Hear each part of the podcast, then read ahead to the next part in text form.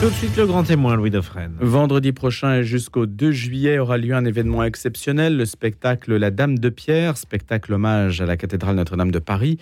Plus de 200 jeunes sont mobilisés pour trois représentations prévues au Palais des Congrès à Paris dans le 17e. C'est une reconnaissance pour l'association euh, Symphonia Productions et Corentin Stemler, metteur en scène et auteur donc de La Dame de Pierre, qui est avec nous ce matin, lequel explique le sens d'ailleurs de sa démarche, dont nous avons déjà parlé. L'incendie de Notre-Dame a créé un sursaut, un réveil de chacun. Je voulais que ce réveil soit non seulement patrimonial, mais aussi spirituel. Il faut reconstruire les pierres de Notre-Dame, dit-il, mais aussi la rebâtir dans les âmes de nos compatriotes. Tâche euh, longue et difficile sans doute. Ce dynamisme de la jeunesse coïncide avec la période des ordinations sacerdotales, c'est-à-dire le nombre de nouveaux prêtres qui vont commencer leur service actif. Et il n'y en a pas beaucoup cette année euh, en France. 88, c'est le nombre qui a été annoncé. Alors faut-il croiser les deux données? D'un côté, euh, ces jeunes qui se mobilisent, et de l'autre, peut-être une certaine, un certain reflux des ordinations. On va poser la question à Corentin Stemler. Bonjour Corentin Stemler. Bonjour Louis Dauphren. Les deux méritent d'être mis en vis-à-vis? Euh, je pense que ce qu'il faut voir de manière générale, c'est quand même que notre jeunesse cherche des repères et puis qu'elle est capable de s'engager. Euh, on voit avec la Dame de Pierre qu'on a 200 jeunes artistes qui ont participé à la création du spectacle. Euh, et, je pense que c'est ce qu'il y a de plus beau dans l'histoire de la Dame de Pierre, c'est de voir euh, cette, ce grand mouvement qui s'est lancé pour Notre-Dame de Paris. 200 personnes qui bénévolement ont décidé de mettre leur talent, leurs compétences au service d'un spectacle qui raconte l'histoire de la cathédrale. Maintenant, vous en êtes à quelques jours. Hein. Le taux de remplissage est plutôt satisfaisant? Écoutez, on a de plus en plus de réservations, les salles vont être, vont être pleines, ça s'annonce déjà comme un grand succès. Et euh, on, est, euh, on est déjà d'ores et déjà un petit peu dépassé par euh, tout ce qui se passe autour de ce spectacle. Depuis le, commencement, il y a quatre ans, quand on a décidé de créer la Dame de Pierre, et puis l'aboutissement avec ses premières représentations au Palais des Congrès de Paris, il s'est passé énormément de choses. Et ce qu'on a pu constater, c'est que Notre-Dame rassemble de notre société aujourd'hui. C'est un sujet qui porte, et c'est un sujet qui porte pas parce que ça serait un sujet commercial ou marketing, mais parce que c'est quelque chose qui parle au fond de l'âme à, à tous nos compatriotes. Le Palais des Congrès, c'est 4000 places? C'est ça, 3000, 3700 places par date. Donc euh, on attend euh, plus de 10 000 spectateurs euh, pour ces trois premiers jours qui viennent de partout Vous avez un peu un indicateur là-dessus on, a voulu en fait s'adresser évidemment à, de manière assez large à notre public. donc par notre communication, on est allé chercher des spectateurs effectivement partout en Ile-de-France. on a fait des grandes campagnes d'affichage et on voit oui effectivement qu'il y a une diversité des, des personnes qui sont intéressées par euh, ce spectacle et par Notre-Dame de Paris de manière générale. Notre-Dame de Paris, c'est pas juste l'affaire euh, des cathos, c'est bien plus large que ça. Et si l'incendie ne l'avait pas assez montré, eh ben, euh, nous, on va le montrer encore une fois. Alors, évidemment, on va retracer toute cette histoire, Corentin Stamler, parce qu'il faut imaginer ce que cela représente. 200 hein. jeunes. On va écouter d'ailleurs un extrait du spectacle dont vous allez nous parler. 200 jeunes sur scène, des décors. Vous allez nous donner en quelque sorte la fiche signalétique de cet événement et elle est impressionnante. On va d'abord écouter cet extrait, puis on se retrouve juste après.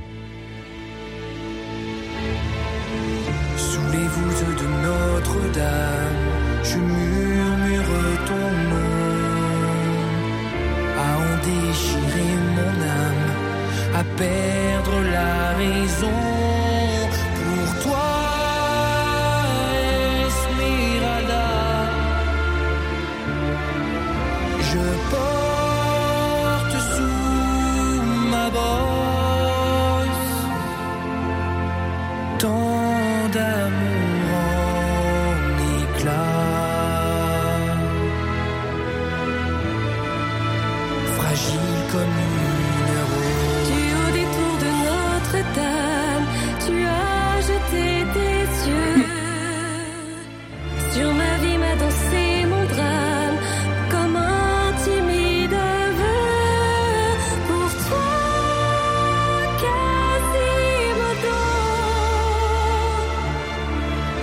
Évidemment le personnage de Quasimodo auquel est associé Notre-Dame de Paris. Il y avait eu Corentin Stemler un précédent spectacle de star aussi où la cathédrale avait été mise en scène.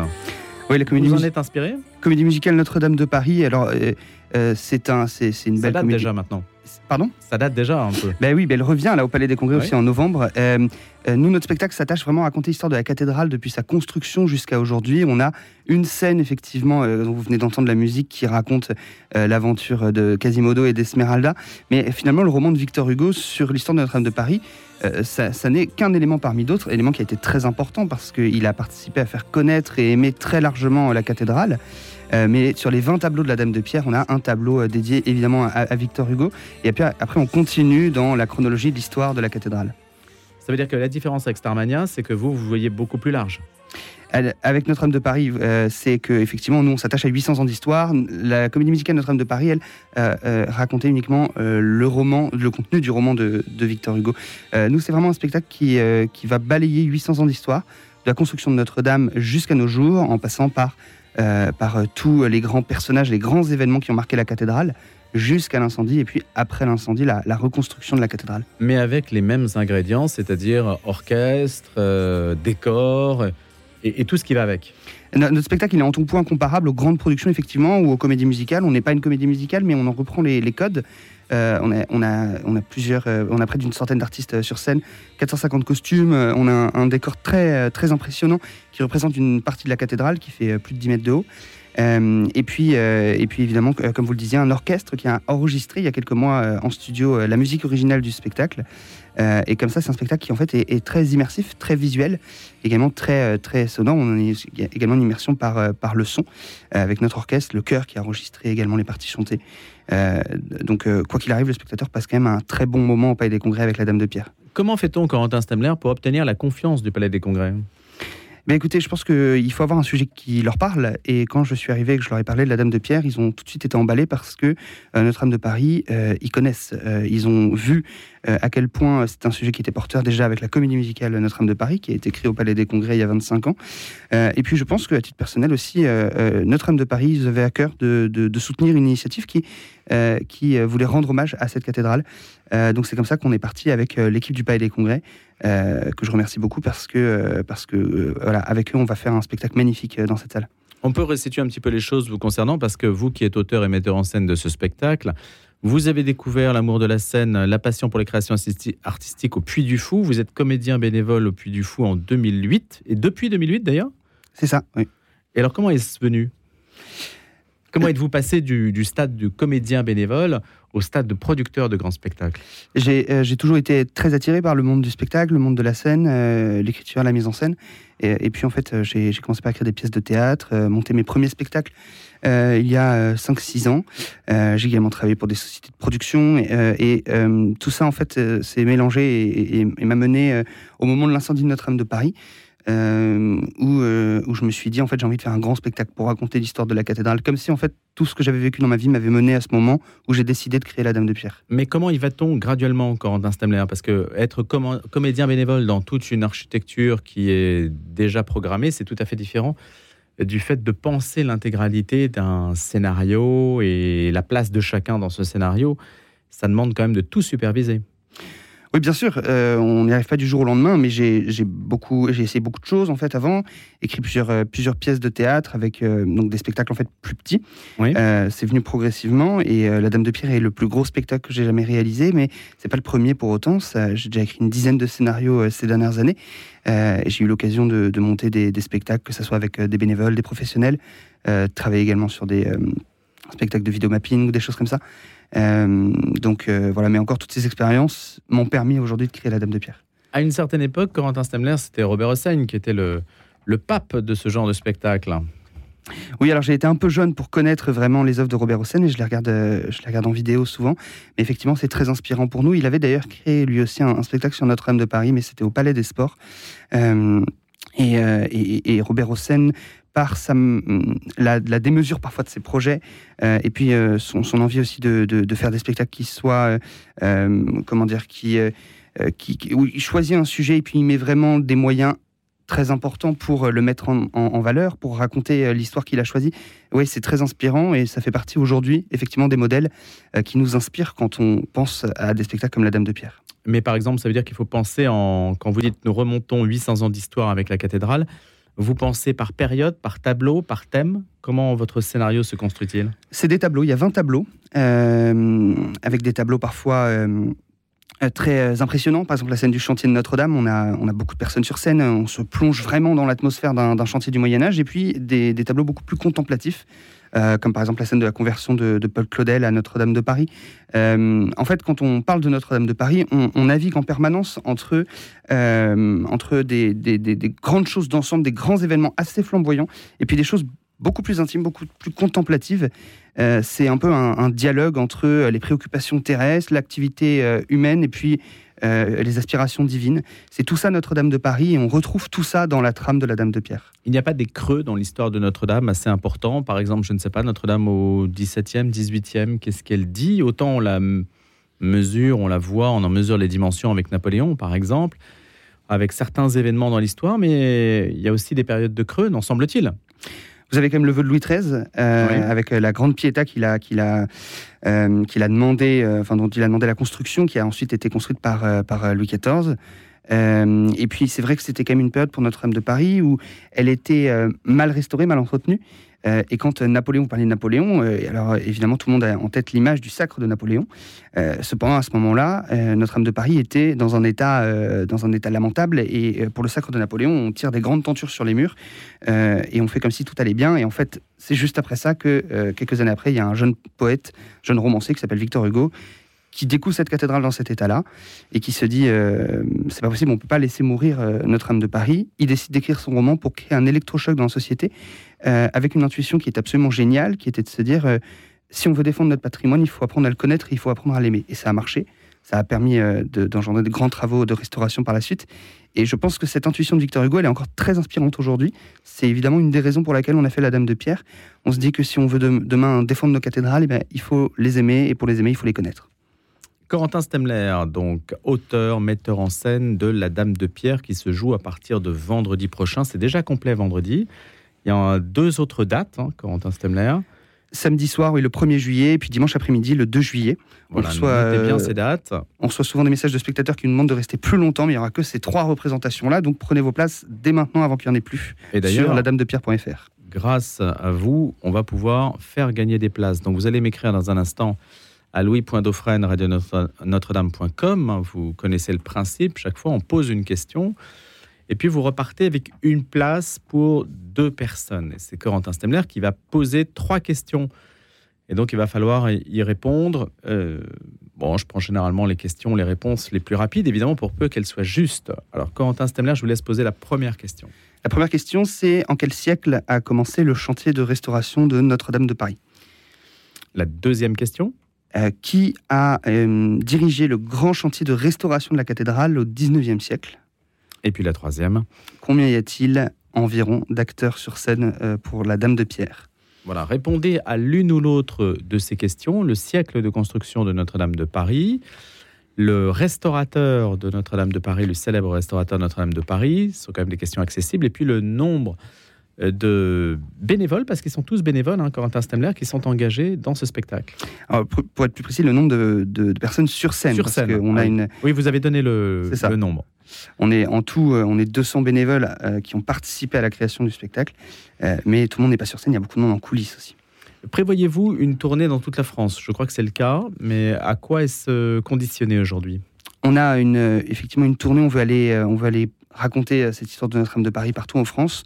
Nos deux premières dates sont déjà, euh, sont déjà ouvertes à la réservation. On joue à Metz en octobre et à Reims en novembre. Et puis, on va, juste après le Palais des Congrès, euh, commencer à ouvrir euh, les dates suivantes.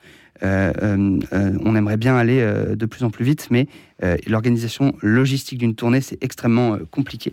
Donc pour l'instant, on y va progressivement. On ouvre les dates à peu près six mois avant et on projette en tout cas de faire une trentaine de villes en trois ans. Le budget d'un tel spectacle alors, le, budget de la création du spectacle, c'est 700 000 euros, euh, qui a été euh, intégralement financé par euh, des des personnes privées, des, investisseurs privés qui ont décidé de soutenir le spectacle. Et on ne parle pas de, de grands fonds d'investissement ou de, de, financiers. On parle vraiment de, de personnes comme vous et moi qui, avec sur la plateforme Credo Lending, ont participé à notre levée de fonds et ont décidé de devenir coproducteurs du spectacle et de faire confiance à, à notre équipe. Alors ça, c'est pour l'investissement dans la création du spectacle. Et puis après, vous avez le, le, budget pour les représentations, donc la location de la salle, etc., qui est intégralement financé par la billetterie. Et ça représente, ça représente environ, environ 400 000 euros par ville où on joue. Donc on est déjà à plus d'un million d'euros pour l'instant pour Dame de Pierre. Et on a un budget en tout sur trois ans de 8 millions d'euros. Donc ça veut dire, Quentin Stemler, que évidemment la fréquentation finance les représentations, c'est-à-dire le, le, caractère, euh, le caractère, le spectacle, le caractère public, le fait que ce soit joué. Et ça, c'est indépendant du coût de création qui en fait s'amortit à mesure que le spectacle est joué. Oui, c'est exactement ça. Voilà. Euh, et, euh, et, la Dame de Pierre s'est créée sans subvention. Euh, on a, on a voilà. pas de subvention publique. Non, pas de subvention publique. on a voulu, on a voulu faire un spectacle en montrant qu'on est capable de de faire des choses qui soient à la fois belles, qui portent, qui, qui portent l'âme, mais qui soient aussi autonomes financièrement. C'était un objectif pour nous assez important. Et c'est aussi pour ça que je vous invite ce matin, puisque vous savez qu'en ce 26 juin, c'est notre opération Générosité. Donc vous êtes invité à faire un don à Radio Notre-Dame parce que on est sur le même modèle en fait économique que vous, c'est-à-dire pas de subvention publique et puis euh, le fait de vivre des dons des personnes qui participent au spectacle quotidien de la radio, tout simplement, qui en sont les actionnaires. Donc vous êtes invité à le faire aujourd'hui. Dans un instant, je recevrai le président de la radio, Monseigneur Michel Guéguin, qui nous parlera précisément de Radio Notre-Dame, de sa vocation et de son modèle aussi. Vous voyez, donc ça, c'est le modèle de la gratuité et du don qui est au cœur de la démarche ecclésiale. Puis je, pense que c'est euh, important d'aller soutenir des initiatives, que ce soit aller voir la Dame de Pierre ou euh, soutenir Radio Notre-Dame, parce que si parfois on se plaint que notre, euh, que notre parole en tant que catholique, par exemple, soit pas assez portée dans le monde ou, que, ou, représentée dans la culture, eh bien en fait il faut soutenir les initiatives qui existent. C'est vraiment important. donc j'invite tous les auditeurs à venir voir la Dame de Pierre et avant ça à faire un don pour Radio Notre-Dame. Quentin Stemler, quand vous parlez donc de Notre-Dame de Paris, que vous dites qu'il y a évidemment un très vaste public, on peut se poser plusieurs questions. D'abord, si le spectacle sera joué à l'international, parce que euh, Notre-Dame de Paris a fait l'objet quand même d'une mobilisation euh, mondiale. Premier point. Et puis le, second point, c'est sur la, nature en fait du message que vous allez faire passer. Est-ce que c'est un message purement patrimonial Est-ce qu'il y a une dimension, un souffle J'imagine que c'est le cas si on, se réfère à la citation que j'ai dite en introduction de ce, cet entretien. Je voulais que ce réveil soit non seulement patrimonial, mais aussi spirituel. En quoi cela s'incarne-t-il dans ce spectacle? Alors, pour répondre d'abord à votre première question, oui, effectivement, on, réfléchit d'ores et déjà euh, à des dates euh, à l'international. On a déjà quelques contacts, mais pour l'instant, on se concentre surtout sur nos représentations à Paris euh, de ce week-end et puis sur la, la, tournée en France. Donc, les, euh, ça viendra en son temps. Euh, et puis ensuite, sur la question du message. Mais vous y pensez oui, on y pense bien sûr, puisque Notre-Dame de Paris, effectivement, euh, je, on, je, dis souvent, l'incendie a bouleversé tout le monde en France, mais c'est bien plus qu'en France. Euh, ça a été un émoi international. Enfin, il y a des pays comme le Japon, par exemple, où vous pourriez faire des... un carton. Oui, je pense qu'effectivement, quand on regarde ce que la comédie musicale Notre-Dame de Paris a fait comme, euh, comme date de tournée à l'international, euh, ils ont fait plus de succès international qu'en France, que ce soit au, au, au Canada, aux États-Unis ou effectivement en Asie. Donc euh, on y réfléchit. C'est une perspective. Sur voilà. le message. Sur le message, en fait, euh, euh, quand j'ai travaillé sur Notre-Dame de Paris, je me suis attaché à, à, comprendre ce qui faisait vraiment l'essence de cette cathédrale.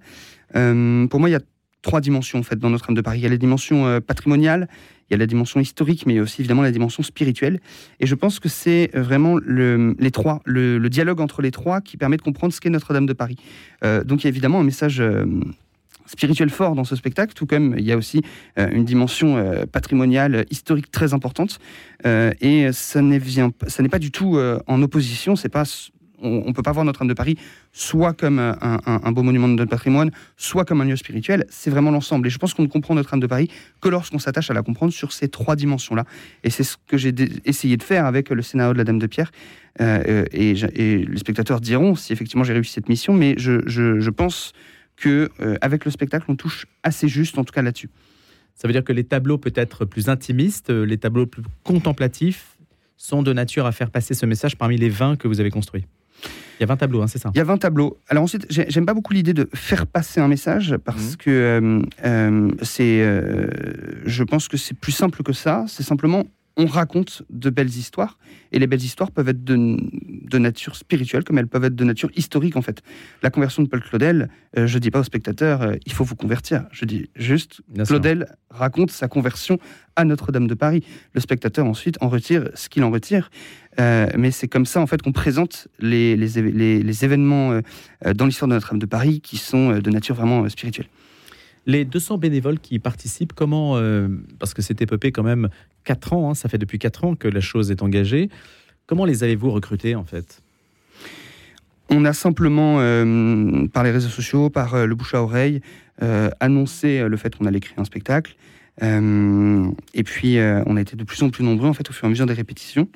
Il y avait un noyau dur engagé déjà depuis plusieurs années sur le projet. Et en fait, ce sont des jeunes majoritairement parisiens qui, euh, qui ont dit, bah, voilà, ça m'intéresse. euh, j'ai euh, des compétences dans le monde du spectacle ou pas pour certains. Et puis, on a trouvé une place pour tout le monde. On a de la chance d'avoir dans la troupe des personnes euh, très talentueuses, euh, certaines qui sont aussi euh, euh, qui ont déjà des expériences, évidemment, euh, dans le monde du spectacle. Euh, et puis, on a trouvé une juste place pour chacun. C'est vraiment notre, euh, notre euh, mot d'ordre, si je puis dire, à l'association Symphonia Production. C'est on prend, on prend tout le monde, mais on met chacun dans une place où il peut s'épanouir, où il peut développer ses talents, et tout en gardant une démarche très professionnelle. Moi, vous le disiez, j'ai été formé au Puy du Fou, je suis acteur bénévole. C'est quelque chose dans lequel j'ai baigné depuis le début. C'est-à-dire que c'est pas parce qu'on est bénévole qu'on est amateur. Il faut que le spectacle dans sa forme soit bon, qu'il soit efficace, parce que euh, sinon, justement, euh, si le spectateur se focalise sur la forme du spectacle parce qu'elle n'est pas au niveau, et ben, ça sert un petit peu à rien. Donc, euh, on a vraiment travaillé aussi longtemps, pendant quatre ans, pour faire un spectacle qui, dans sa forme, soit le plus précis possible, le plus professionnel. Et Philippe de Villiers lui-même, dans un message qu'on publiera tout à l'heure sur nos réseaux sociaux, euh, dit qu'il a assisté à quelques répétitions et qu'il invite tous les Français à venir voir ce spectacle. Et que, je le cite, il dit que c'est un spectacle bouleversant, magnifique, euh, qui rend hommage à Notre-Dame de Paris. Euh, donc je, je, je pense qu'on a réussi notre pari et que j'invite les spectateurs à venir le voir de leurs propres yeux au Palais des Congrès. Il y a la bande son, il y a évidemment l'orchestre, il y a le texte. Le texte, c'est vous qui l'avez écrit? Oui, tout à fait, oui. Ce n'est pas Philippe de Villiers par exemple. Non, non, c'est... pas délégué l'écriture du texte. J'ai écrit le texte Dame de Pierre en, en m'in- en m'inspirant évidemment de, de certains textes authentiques. Je pense par exemple à la scène du vol de Louis XIII. Oui. Euh, le texte existe, donc je l'ai euh, euh, évidemment euh, euh, euh, simplifié pour l'adapter au spectacle. Pareil pour le texte de la conversion de Paul Claudel. Donc je suis toujours attaché en fait à être le plus proche possible des sources et à trouver un juste équilibre entre rendre les choses spectaculaires tout en les gardant authentiques. Il y avait eu deux spectacles, euh, Malka et Oura d'Éric Libaud, qui avaient été joués au Palais des Congrès il y a quelques années, qui avaient attiré un certain public. Euh, quelle est le- le- la crainte du metteur en scène de faire jouer des, des personnes bénévoles qui peuvent être professionnelles, mais qui, qui vont jouer sur une scène quand même prestigieuse pour la première fois? Euh, je le vois pas, que- j'ai pas de crainte. Je le vois plutôt comme une immense chance de Vous pouvoir avoir euh, autant de personnes sur scène. Je suis très serein parce que je je les ai connus, euh, je les je les ai connus, je les connais, je les ai formés euh, depuis euh, avec tous les responsables de la Dame de Pierre euh, depuis des mois. Je sais qu'ils sont prêts, je sais qu'ils sont au niveau, qu'ils sont bourrés de talent. Et c'est peut-être ce qui m'a le plus ému dans l'aventure de la Dame de Pierre, c'est de voir que tout le monde s'est approprié le spectacle. Effectivement, il y a, il quatre ans, quand j'ai commencé à travailler sur la Dame de Pierre, ben, j'étais seul au début, ce qui est normal quand on commence à imaginer un spectacle. Et aujourd'hui, c'est le spectacle de 200 artistes qui se le sont vraiment appropriés. Merci Corentin Stemler. Auteur, metteur en scène La Dame de Pierre, c'est donc à partir de vendredi prochain au Palais des Congrès jusqu'au 2 juillet à 20h30, trois représentations, 16h30 pour la dernière qui aura lieu dimanche et puis après une tournée euh, nationale. Merci d'avoir été avec nous ce matin pour nous en parler. À bientôt Corentin Stemler. et Merci à vous.